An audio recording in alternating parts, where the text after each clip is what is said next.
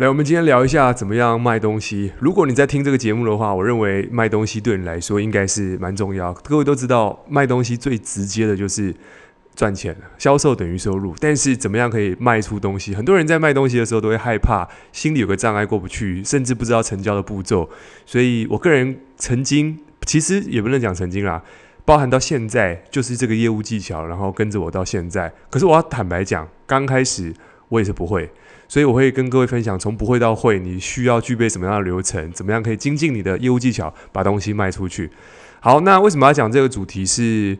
呃，大家其实常听这个 podcast，常听到我在讲组织行销，带带人家做业务。其实各位这些东西其实都是可以传承下去的。所以我在讲，我每次都讲一样东西，那不如就录个 podcast 跟大家分享。我知道，其实在网络上。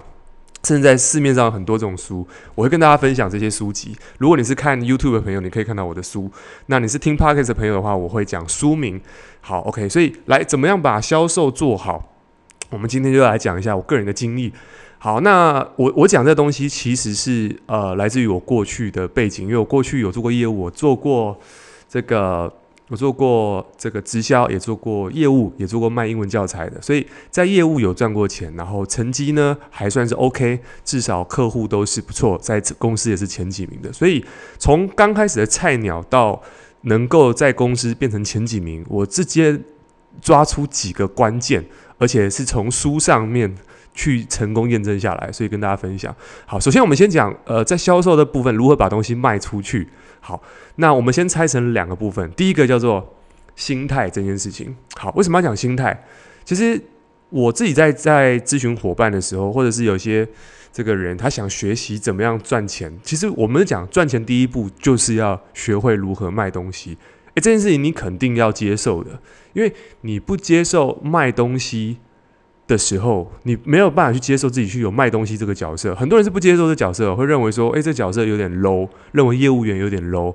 我最常听到，他就说，以前我们这个公司在征这个招到那个学校去招商的时候，诶，那个学生听到是做业务，就说不要，他想要去做办公室。那现在我是不知道啦，因为现在大家，我觉得大家在手机上面或者在网络上面创业，这个风气跟以前比起来是。不一样的，所以以前的人是很蛮排斥做业务，只要跟做卖东西有关，他们就把耳朵怎么样捂起来。这是我的经历。那很多人会认为做做业务或做销售会有一个错误或者是一个负面的观感，所以我在这边特别去提到，如果你有这种负面观感，你销售一定做不好，因为心态就已经出问题了。跟你去想一件事情哦，如果你打从心里不爱这个人，你会跟他结婚吗？如果你打从心里不喜欢这个人，你觉得你跟这个人关系会好吗？所以同理可证，如果我们今天心里不那么认同这件事情的时候，我跟各位讲，我们是演不出来的。所以心态，那我们讲讲回重点，第一个，永远要记得，销售永远都是我来帮你解决问题的。OK，很多人会认为，就是很多人认为说。好像我卖东西给他，是我占别人便宜，我拿别人钱，就啊，我我好怕害怕跟人家收钱哦。就是我们有些伙伴或者是有些新人都会说啊，我不敢跟他收钱。各位没有收钱有两个原因，第一个你你缺乏练习，那这个地方好解决了，好解决就是你你常常讲就变成习惯了嘛，这是一种好解决。有一种不好解决，不好解决是什么？你打从心里心里有心魔的。就是一直觉得我收钱就是占别人便宜，会不会怕别人不好意思？我跟各位讲，如果你有这个不好意思啊，那你要去练习一件事情，就是我跟他的关系不是我欠他，是他欠我。我跟各位举个例子啊，我这例子太多了。呃，我记得我有一次近几期最近的事情，就是诶，这个家里水管，家里水管那个堵住之前啦。这个这个租房子的时候，家里水管堵住了，然后就是你知道在家自己做饭，然后水管堵住会有油味嘛？那个水管堵住那个味道是不是太好闻？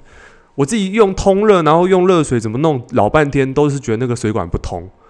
然后我们就请那个水电师傅来，水电师傅呢就带了一个很大，就是一个抽水马达还是什么的，就拖上来，然后就拿一个扳手敲敲敲，然后就。五分钟哎，那那个抽水马达它提上来，那个很大桶抽抽上来，然后五分钟就结束了。然后我就哎感谢你，然后我就我就付他多少钱呢？我就付他一千二两哎一千两百块，对，一千两百块。然后我心里坦白讲，我觉得五分钟就赚，其实有十分钟啦，十分钟赚一千两百块。各位，我在当私人教练一小时一千二，我也要花一小时，这个人十分钟就赚一千二。然后我就问他说：“哎，为什么十分钟这样就要那么贵？”他说：“因为我来，我是来解决问题的啊。”我说：“可是我看你那边这个。”这个敲敲敲也好像没干嘛这样子。他说：“因为我的专业就是解决你看不到的东西，所以我那一刻就突然有个点醒，就是哇，他的底气是这样子，他真的是来解决问题的。所以我我心里就觉得，哦，对了，他是在解决问题。所以从那一刻起，我就对于销售有个转念是，这个人他虽然花这些时间，但他解决问题。坦白讲，我是感谢他的，在那一刻。”所以我们两清了，就他也没欠我，我也没欠他，因为我付他钱嘛，他也帮我解决问题，所以是清掉了。那很多人会有这个心理问题是，我觉得有时候是可能不是你的问题，是你可能你在卖的东西没有很好。我我讲比较直接一点，就是你可能卖的东西，我不能讲太直接了。好，就是。我们卖的东西不是你那么接受，你连自己都不喜欢这个东西的时候，坦白讲，你在卖乐色的时候，诶，真的有人在卖乐色。我所谓卖乐色是他自己也没用过，然后就只是为了赚钱而去卖。我跟各位讲，这种情况下，你是在破坏你的人际关系，因为你都没有用过，你也没有体验，你也没有感受，你也没有感动，你也没有在这这个地方做功课。你对于自己自家。产品不认同的情况下，你自然就很难有底气。我等下后面讲到底气的部分，你没有底气的时候，其实你都会一直觉得你不敢跟别人收钱。就是你把次要的东西，你不是把最好的东西给别人，就是我们销售真的很简单，就是你把最好的给别人。那你怎么知道这个好不好？OK，我们在前几题有讲到销售的这个这个几个技巧，你可以回听一下。所以呃，第一个心态。我来帮你解决问题的。好，OK，这是第一个故事。第二个故事很重要，Member Game 数字游戏。为什么要讲这个？因为各位要记得一件事情哦，销售永远都不是第一次完成的。有一个数据，有一个行销法则，行销法则，他要讲，一般来说，销售成交最大的比例，就是营业额在第一次产生的营业额。跟跟进的产生营业额，跟进产生的营业额占了百分之七十三。我忘了哪一本书，但是我记得这个数字，意思是说什么？所有的交易都是在后面跟进产生的，不是在第一次。各位，你去想，哪有一次，哪你卖什么东西是一次就发生的？除了你去 Seven，你去麦当劳买那些民生必需用品，一般人其实在买东西的时候。很多人在买东西的时候，他的心态是什么？他的心态是他不确定这个东西好不好，他没有信赖关系，他没有信心，而且呢，他也没有信任感。所以各位，你去想，突然有个人在你面前，然后讲几句话，你就要买东西，这不是很很难难为别人吗？所以，我们按照是站在客户的角度，我们应该要去想的事情是，我们要知道数字是关键。什么是数字？就是。我们数字有分很多种，但是我我我我在这边讲个故事。我我在前几题有讲到销售的几个，我忘了第几集了，你们可以再回听一下。世界最伟大的销售人员乔吉拉德，我们他在最近在家里面过世，九几岁。这个人很厉害，是他光卖车子。卖车生涯卖了一万三千零一部车子，也就是说，他连续每一天卖六辆车子，持续好几年，然后金氏世界颁颁发那个最会卖车子的记录的保持人给他。这个人太会卖东西了。然后我还记得这个人，他有一次到台北 TICC 国际会议厅演讲，我去上他的课。然后那个时候，我记得门票好像是八九千块吧，不贵。其实你现在听不贵，也蛮贵的啦。有些人现在觉得，反正为什么网络上都有了。呃，我那时候去，其实就有一个很深的体验，不是他讲了什么，是他做了什么。我不知道那是作秀还是什么，但是我进去的时候，他的业务就是他在路上门口就有人在发名片，我现在听起来感觉像秀，我讲给大家听，我就是报道处，报到处在这个收票嘛，收票进去的时候就开始有穿西装业务员发名片给我，然后发的是 Joe Girard 乔吉拉德的名片。我那时候收的时候，我觉得嗯，心里没有想太多，觉得诶，这个人他怎么可能卖车子的生意到台湾来？然后我就收下他的名片。我坐到位置上的时候呢，业务员又跑到我面前来，然后给我名片。我就说我刚刚收过了。他说哦，那没关系，你再收一次。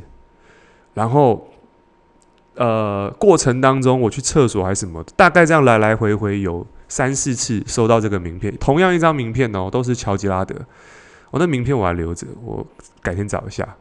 然后等到讲师上台的时候，那那个时候已经是八十几岁了，然后老先生穿着西装，然后就就那个上去就说：“大家想知道我成功，我在过去三十年成功的经验吗？”然后每个人说：“想，我想知道。”他说：“你真的想知道吗？”然后说：“想。”上去的时候，然后他就开始说：“来，大家收到我几张名片了。”来一张的有没有？两张的有没有？三张有没有？然后收到六张的手继续举着，我看到大部分的人手都还是举着，有一半的人放下来，但是还呃一半的人还是手还是举着。然后他说还不够，然后他就站上一个阶梯，那个楼梯啊，就是很真的很像演那个 看看戏有没有？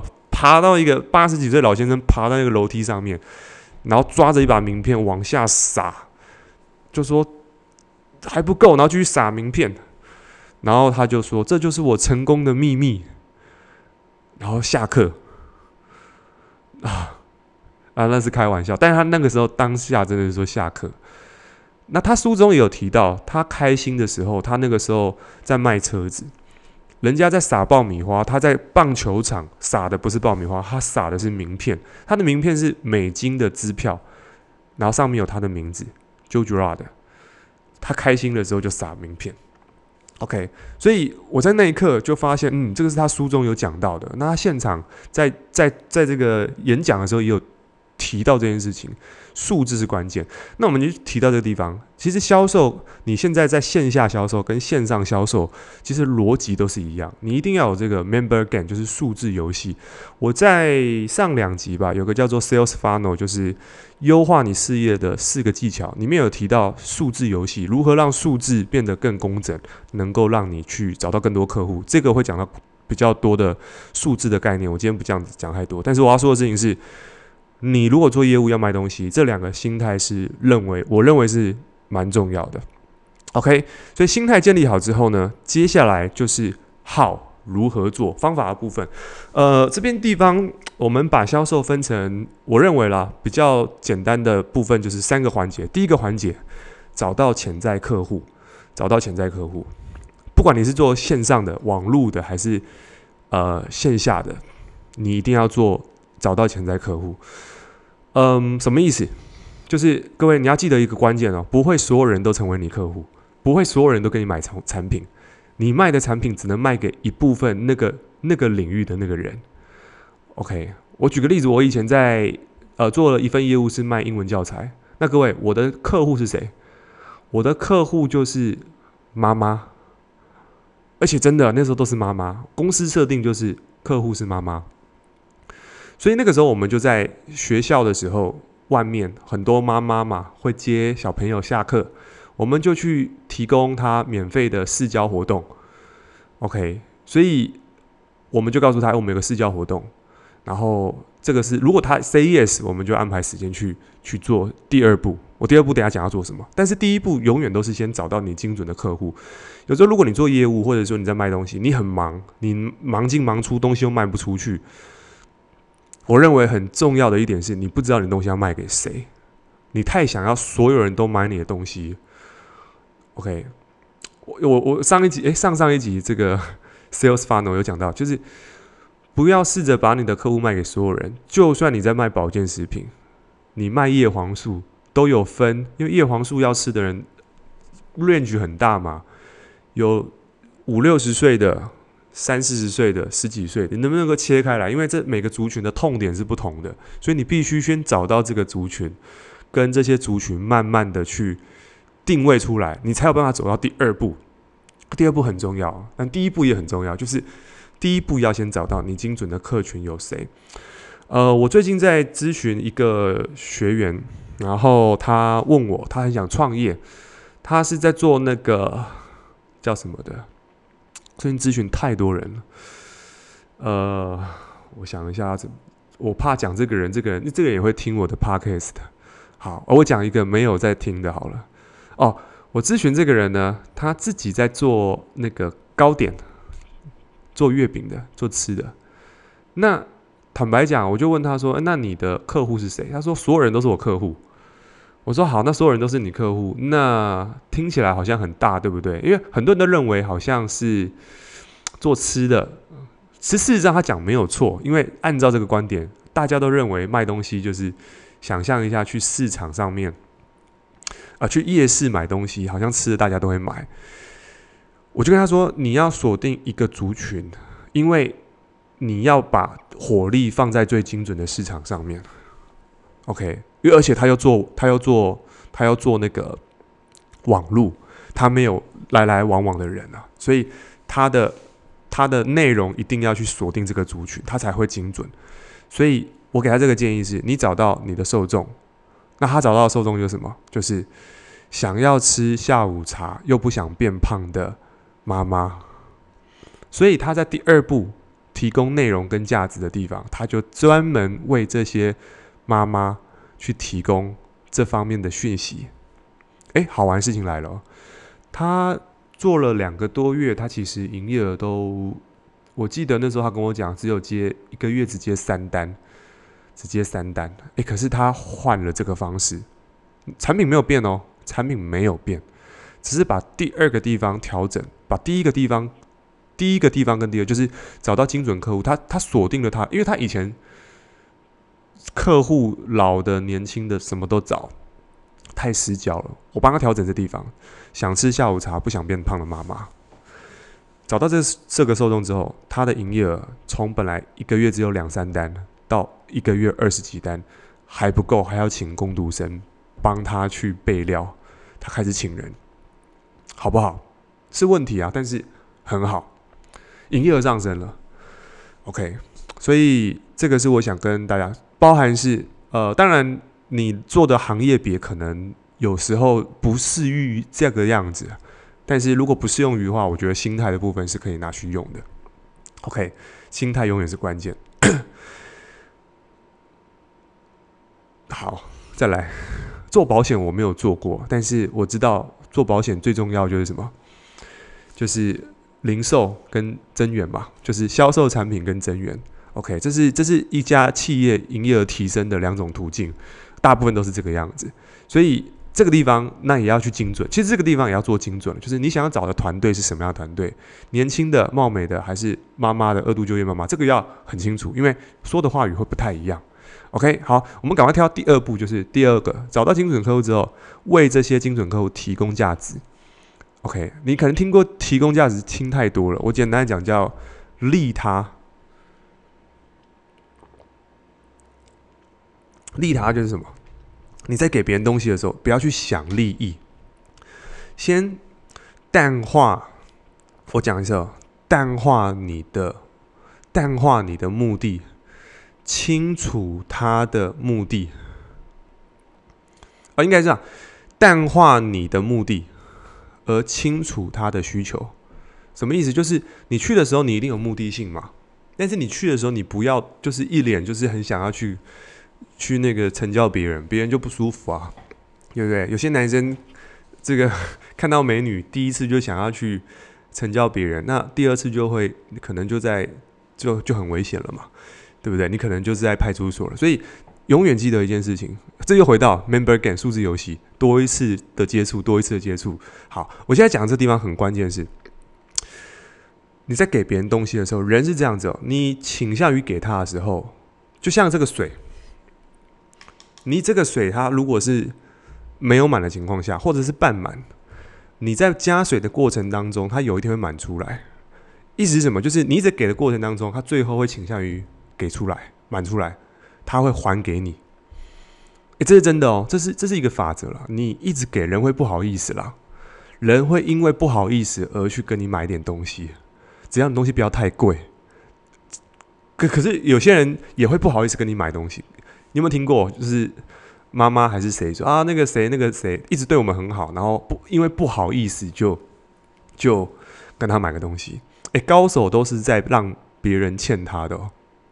啊，不，sorry，高手都是在啊，对，我没讲错，高手都是让别人欠他。有一些人一直在占别人便宜。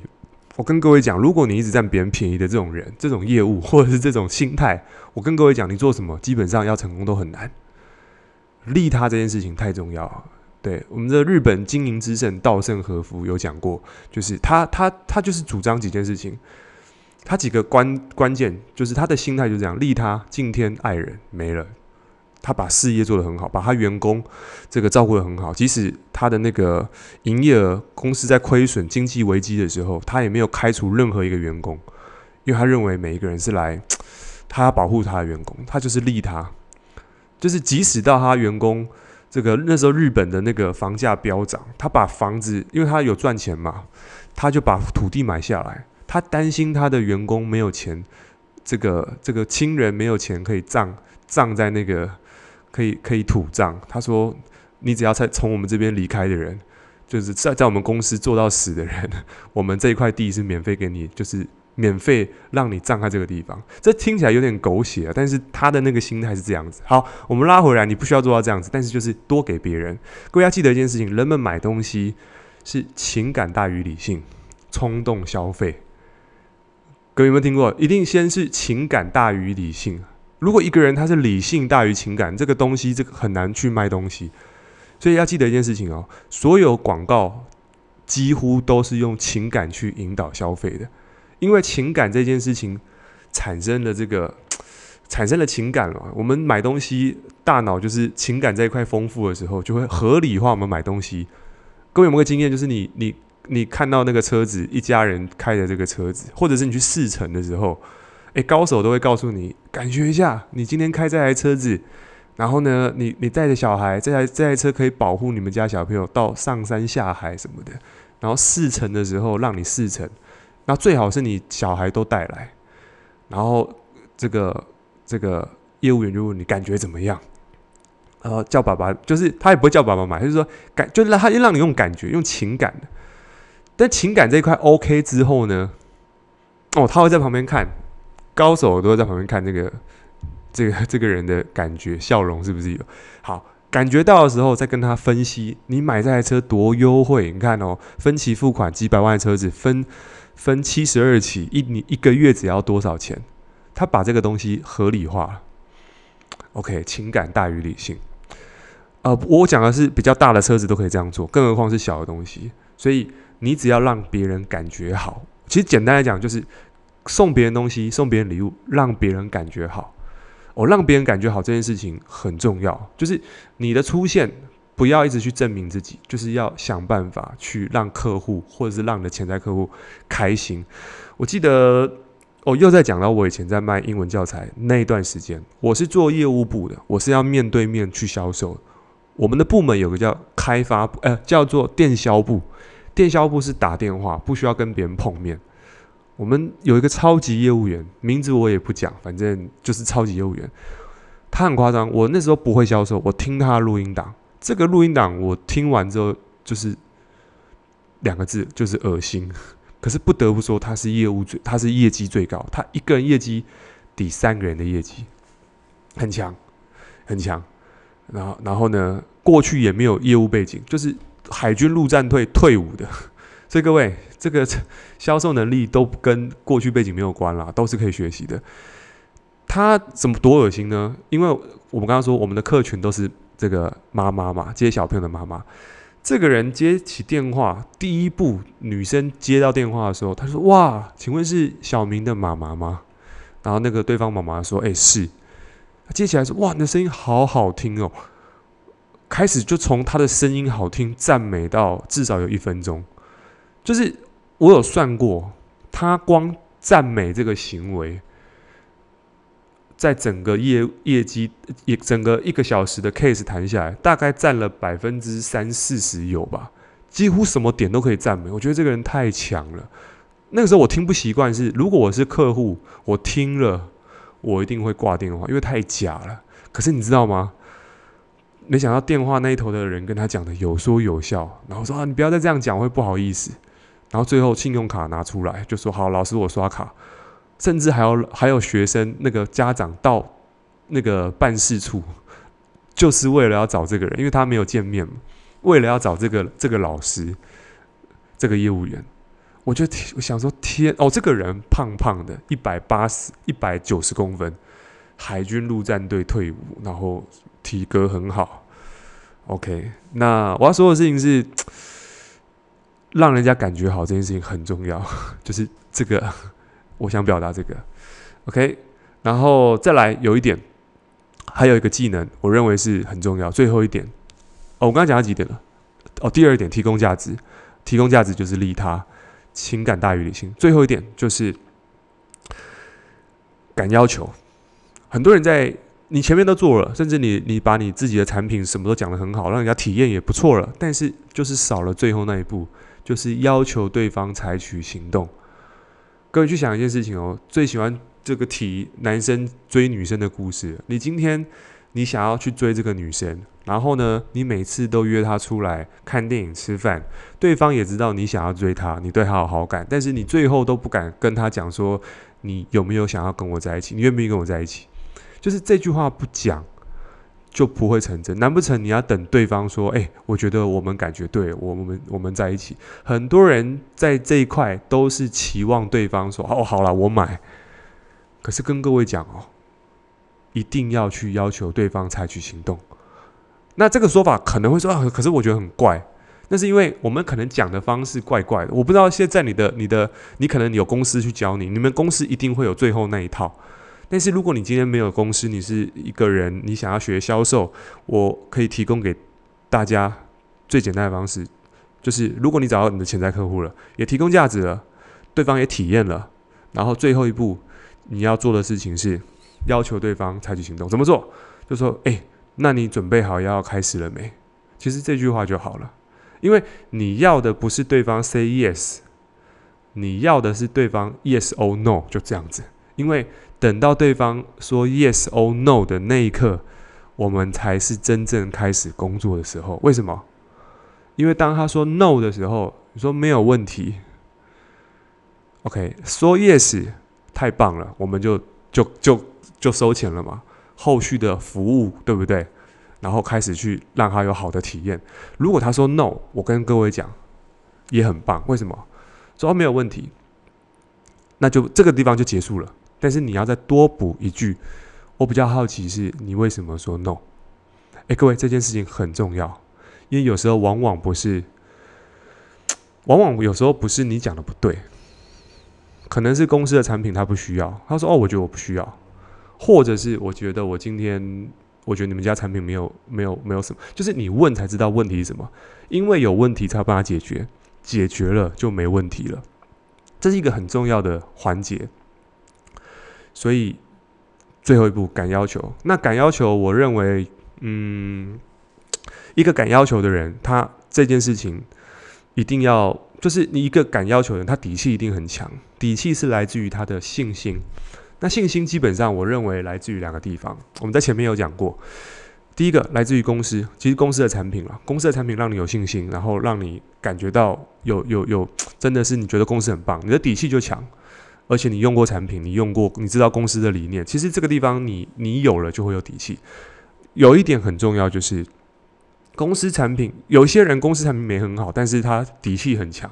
有没有看过这种人？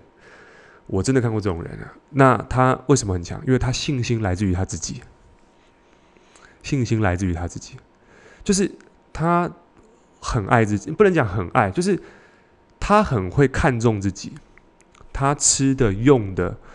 你一定看过有些业务员，他把自己弄得像像贵宾狗一样。那那种人，他其实就是就是就是就要怎么讲那种感觉？车子开很好，然后手表什么就是全副武装。那这种人，他底气就会相对强了。就是他很肯投资这种这种东西在自己身上。OK，好，我们这地方讲简单一点，简单来说就是他的信心是够的。那信心是来自于第一个自己，第二个来自于公司。自己要如何提升信心？我们在前面的 podcast 都有讲到很多类似的东西，你可以去回听。所以这个地方，如果你做足了，其实你信心强，你就敢要求了。这件事情太重要了。好，如果真的要讲，还有一个什么软技能，就是你平常可以做些什么事情，额外补充，额外补充，你平常可以做什么样的事情？我认为最重要就是补充知识，补充知识这件事情蛮重要。就是补充知识，不见得是你的业务的知识，你可以是更多的广泛性知识。